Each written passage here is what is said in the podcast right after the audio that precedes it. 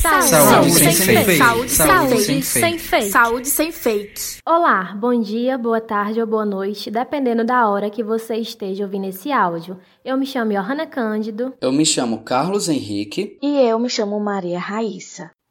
No podcast de hoje, traremos um resumo de um artigo científico intitulado Covid-19 e Saúde Mental A Emergência do Cuidado, que tem como autores André Faro e colaboradores. Foi publicado em junho de 2020 na revista Estudo de Psicologia e o principal objetivo do artigo é apontar as principais informações e achados de pesquisas a respeito do impacto da pandemia ocasionada pela Covid-19 na saúde mental. A preocupação com a saúde mental da população se intensifica durante uma grave crise social. A pandemia decorrente do novo coronavírus, SARS-CoV-2, pode ser descrita como uma dessas crises, a qual tem se caracterizado como um dos maiores problemas de saúde pública internacional das últimas décadas, tendo atingido praticamente todo o planeta. Um evento como esse ocasiona perturbações psicológicas e sociais que afetam a capacidade de enfrentamento de toda a sociedade, em variados níveis de intensidade e propagação. Além do medo de contrair a doença, a Covid-19 tem provocado sensação de insegurança em todos os aspectos da vida. Quanto à saúde mental, é importante dizer que as sequelas de uma pandemia são maiores do que o número de mortes. O sistema de saúde dos países entram em colapso. Os profissionais de saúde ficam exaustos com as horas longas de trabalho. Além disso, o método de controle mais eficaz da doença é o distanciamento social, o que aumenta o impacto na saúde mental da população. O distanciamento social traz benefícios para a contenção da doença, mas pode ocasionar impactos na saúde mental dos envolvidos. Alguns estressores na quarentena são necessidade de afastamento de amigos e familiares, incerteza quanto ao tempo de distanciamento, tédio, medo, entre outros.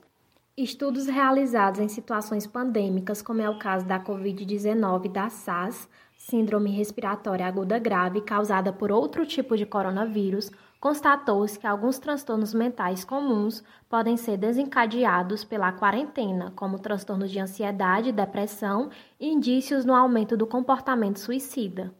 Frente às repercussões psicológicas que o distanciamento social pode promover, deve-se comunicar às pessoas o que está acontecendo, explicando por quanto tempo isso pode durar, mantendo-as informadas sobre a importância de ficar em casa.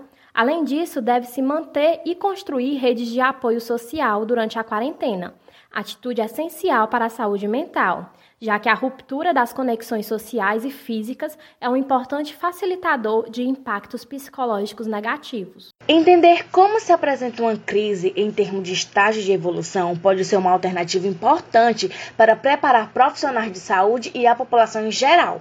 Isso se dá pois é necessário implementar estratégias de controle e alertar a população sobre riscos imediatos e continuados, visto que a adesão a medidas preventivas vai depender de como as pessoas percebem essa ameaça.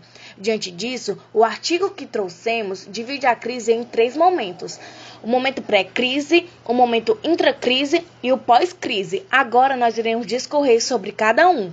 Para cada um deles, é possível estimar as repercussões mais observadas na saúde mental. A primeira fase, denominada pré-crise, é o momento no qual são passadas para a população em geral as principais informações quanto à existência do problema de saúde pública, as formas de contágio, transmissão ou desenvolvimento da doença e seus sintomas, além das consequências relacionadas ao fator de adoecimento planejamento. Na fase pré-crise, o planejamento é essencial. Esse momento deve envolver a avaliação de riscos, a qual deve ser atualizada regularmente, baseando-se na consulta a orientações técnicas fornecidas pela Organização Mundial da Saúde. Outra ação recomendada envolve a organização de recursos financeiros e insumos, bem como a implementação de medidas focadas no controle da transmissão do vírus, como distanciamento social.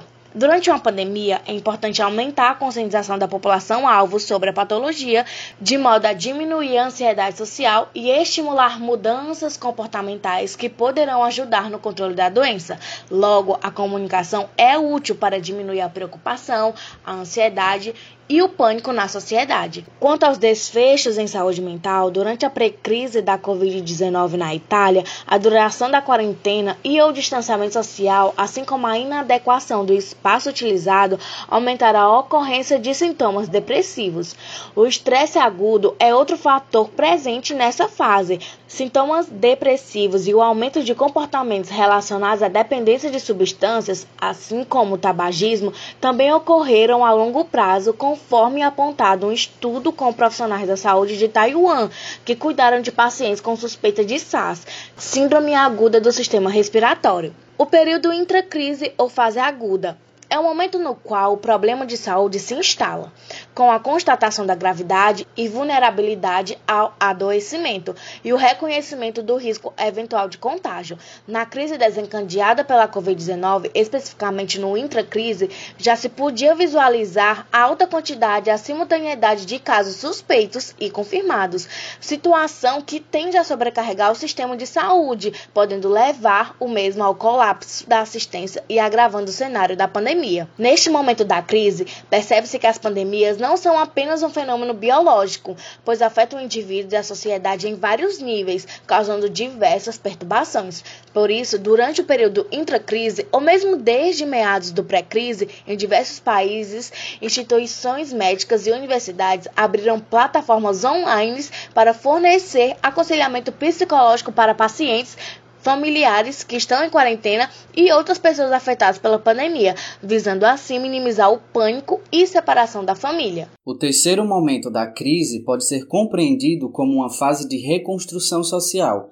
Após o declínio do número de novos casos e a diminuição da transmissão comunitária, as medidas de distanciamento social são reduzidas e o surto de contaminação tende a estar sob controle, ainda que não seja necessariamente inexistente.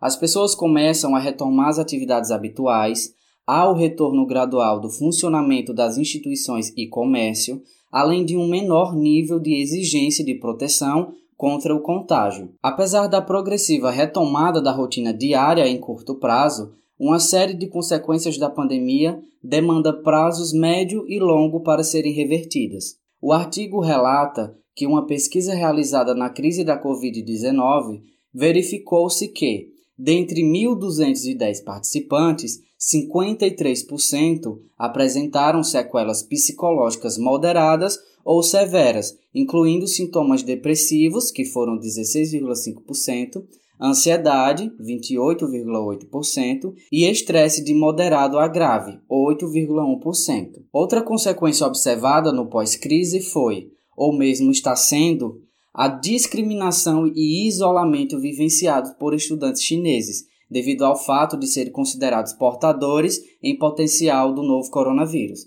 Dentre os participantes, foram encontrados indícios de maior vulnerabilidade ao estresse, ansiedade e medo persistentes. Atrelado a esse fenômeno, a preocupação quanto ao julgamento das pessoas que estão sendo tratadas ou mesmo foram curadas pela Covid-19 devendo-se evitar termos como vítima da Covid-19, Covid positivo, contaminado pela Covid ou caso de Covid-19, pois denotam coisificação e agregam maior sofrimento. É preferível o uso de expressões como pessoa que foi diagnosticada com a Covid-19, pessoa que está com a Covid-19 ou expressões similares que não privilegiem a doença em detrimento do indivíduo. Caso a discriminação se consolide como resposta social, o receio pelo duplo dano relativo à Covid-19, adoecimento e estigmatização, pode atrasar a busca pelo diagnóstico e cuidado apropriado, de modo a produzir uma ameaça adicional ao controle efetivo da doença na sociedade. Usualmente, boa parte dos esforços das autoridades de saúde pública e dos veículos de comunicação durante as epidemias tem envolvido a compreensão dos efeitos físicos e biológicos da doença, revelando pouca ou quase nenhuma atenção às questões da saúde mental. Assim como trabalhado ao longo deste texto, não se pode minimizar as repercussões psicológicas que o cenário geral da pandemia causa sobre indivíduos em particular, grupos com características de vulnerabilidade específicas e a sociedade como um todo, visto que o impacto na saúde mental, muitas vezes, se torna um fator notavelmente limitante para que o próprio país supere uma crise como a da Covid-19. Além das múltiplas implicações que envolvem o processo de enfrentamento e contenção de um surto pandêmico, é importante garantir à população uma assistência apropriada em saúde mental, englobando ações voltadas à minoração do sofrimento mental ao longo da crise. Esse foi o nosso podcast de saúde de hoje. Espero que tenham gostado. Fiquem atentos para mais informações. É só clicar e nos acompanhar. E lembre-se, você é responsável por aquilo que compartilha.